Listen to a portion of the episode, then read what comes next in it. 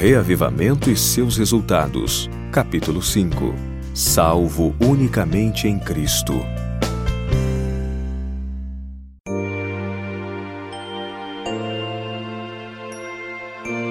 Ele me salvará agora.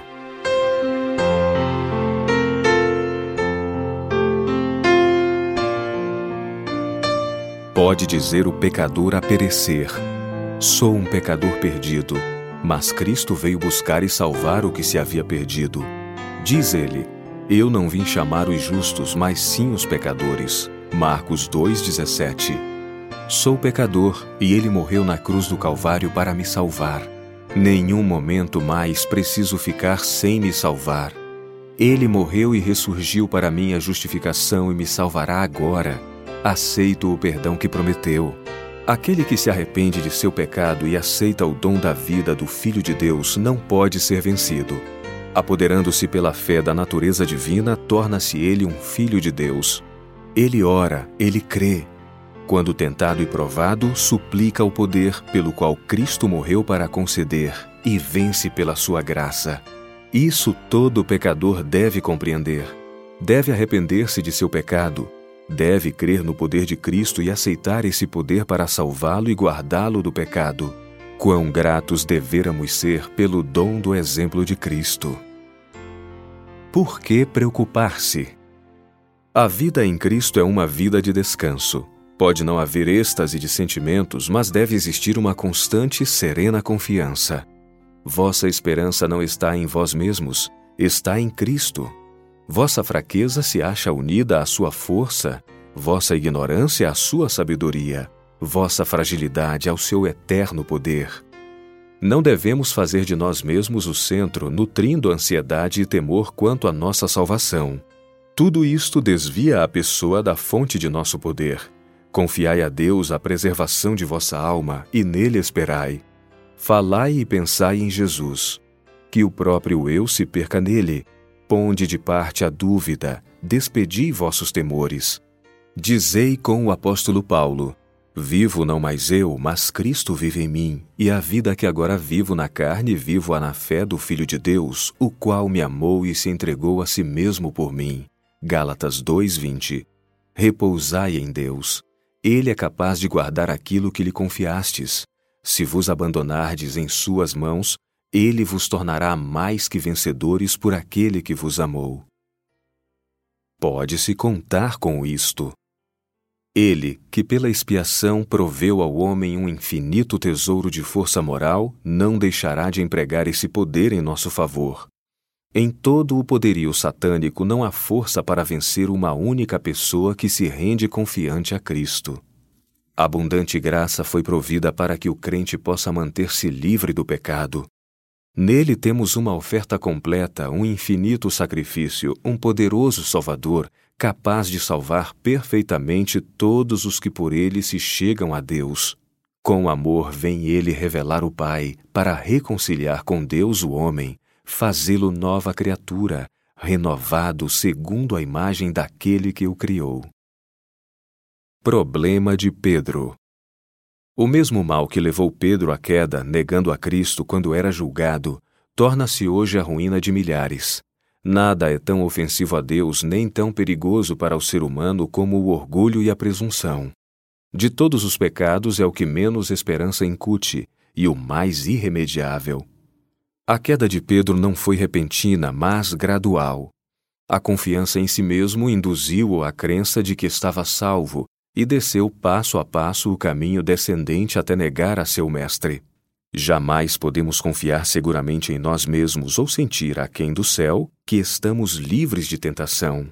Nunca se deve ensinar aos que aceitam o Salvador, conquanto sincera sua conversão, que digam ou sintam que estão salvos. Isto é enganoso.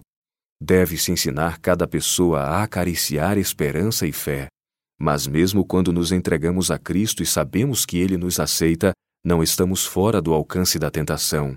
A palavra de Deus declara: Muitos serão purificados e embranquecidos e provados. Daniel 12, 10. Só aquele que sofre a tentação receberá a coroa da vida. Tiago 1, 12. Os que aceitam a Cristo e dizem em sua primeira confiança, Estou salvo, estão em perigo de depositar confiança em si mesmos. Perdem de vista a sua fraqueza e necessidade constante do poder divino. Estão desapercebidos para as ciladas de Satanás e, quando tentados, muitos, como Pedro, caem nas profundezas do pecado. Somos advertidos. Aquele, pois, que cuida estar em pé, olhe que não caia. 1 Coríntios 10, 12.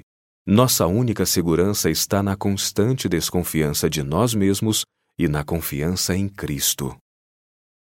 Nunca estar satisfeito. Há muitos que professam a Cristo, mas nunca se tornam cristãos amadurecidos. Admitem que o homem caiu, que suas faculdades estão enfraquecidas, que ele está incapacitado para as realizações morais. Mas dizem que Cristo arcou com todo o peso todo o sofrimento, toda a abnegação e estão dispostos a deixar que ele isso faça. Dizem eles que não há coisa alguma que devam fazer senão crer.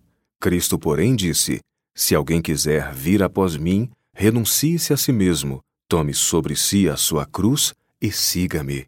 Mateus 16, 24. Jesus guardou os mandamentos de Deus.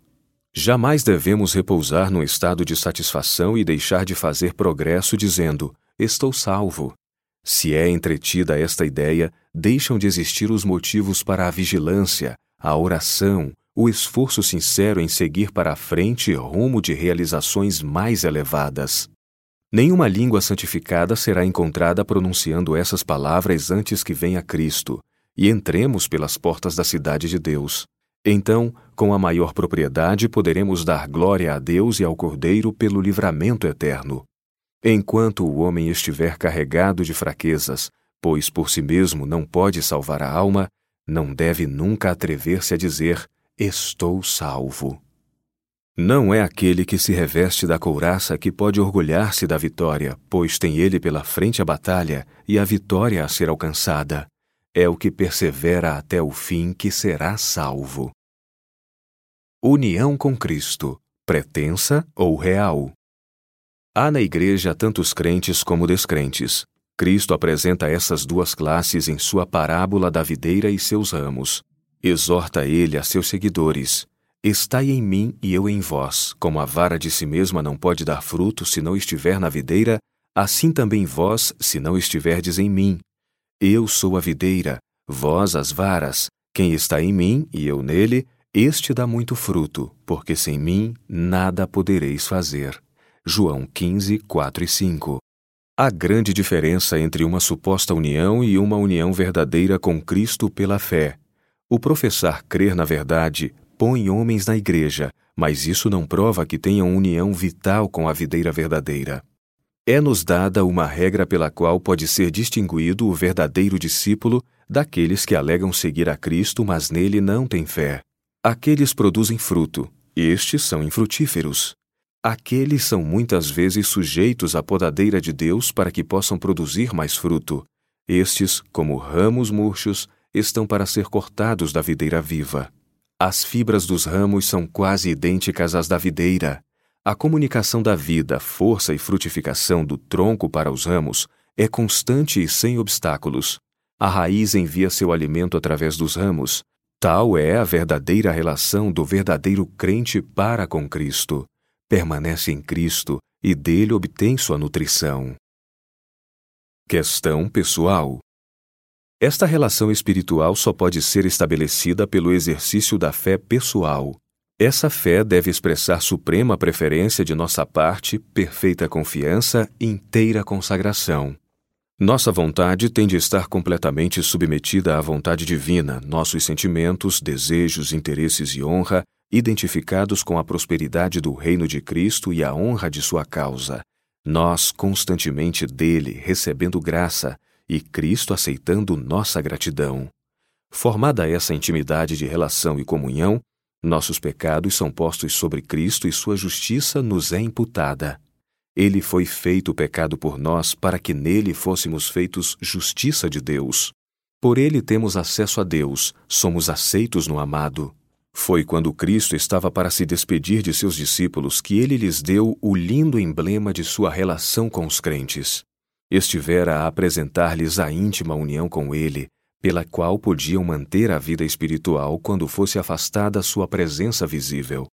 Para impressionar-lhes o espírito, apresentou-lhes a videira como seu símbolo mais notável e apropriado.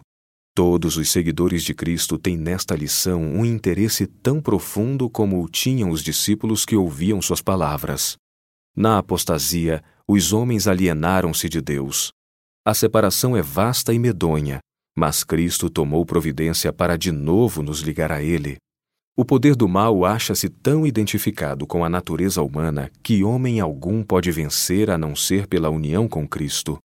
Mediante esta união, recebemos poder moral e espiritual.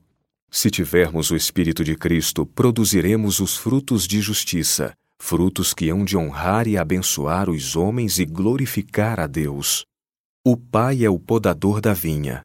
Hábil e misericordiosamente ele poda cada um dos ramos que produz fruto. Os que participam dos sofrimentos e vitupérios de Cristo agora participarão de sua glória no além. Ele não se envergonha de lhe chamar irmãos. Hebreus 2, 11. Seus anjos os servem. No segundo aparecimento, ele virá como o Filho do Homem, identificando-se assim com a humanidade, mesmo em sua glória. Aos que se lhe uniram, declara ele: Ainda que uma mãe possa esquecer-se de seu filho, eu, todavia, não me esquecerei de ti. Eis que na palma das minhas mãos te tenho gravado. Isaías 49, 15 e 16 estás continuamente perante mim. Poda dos ramos. Oh, que maravilhosos privilégios nos são oferecidos!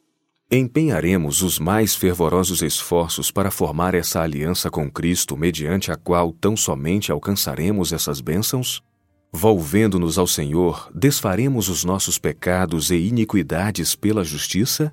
O ceticismo e a incredulidade estão por toda parte, Cristo formulou a pergunta: Quando vier o Filho do Homem, porventura achará fé na terra? Lucas 18, 8. Temos de acariciar uma fé viva, ativa. A permanência de nossa fé é a condição de nossa união. A união com Cristo pela fé viva é duradoura, qualquer outra união se desfará. Cristo nos escolheu primeiro, pagando por nossa redenção um preço infinito. E o crente verdadeiro escolhe a Cristo como o primeiro e último e melhor em tudo. Mas esta união nos custa algo. É uma união de completa dependência efetuada por um ser orgulhoso. Todos os que formam esta união têm de sentir sua necessidade do sangue expiador de Cristo. Têm de ter uma mudança de coração. Têm de submeter sua vontade à vontade de Deus.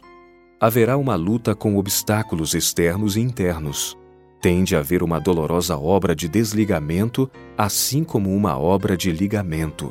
Orgulho, egoísmo, vaidade, amor do mundo, o pecado em todas as suas formas têm de ser vencidos, se é que queremos entrar em união com Cristo. A razão de acharem muitos a vida cristã tão deploravelmente árdua, de serem tão inconstantes, tão volúveis, está em procurarem apegar-se a Cristo sem primeiro desligar-se desses ídolos acariciados. Uma vez formada a união com Cristo, só pode ser preservada mediante fervorosa oração e esforço incansável. Temos de resistir, temos de negar-nos, temos de vencer o próprio eu. Pela graça de Cristo, pelo ânimo, pela fé, pela vigilância, podemos alcançar a vitória.